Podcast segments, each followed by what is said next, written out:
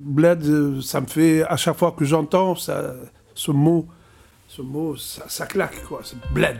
Ça fait bled. Il n'y a rien à voir. Circuler, il n'y a rien à voir, c'est du bled. Le, le- le bled, c'est le pays d'origine, C'est origine contrôlée.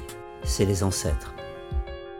Moi, je vois toujours le mot bled avec un B majuscule. Pour moi, c'est c'est devenu une illusion, le bled.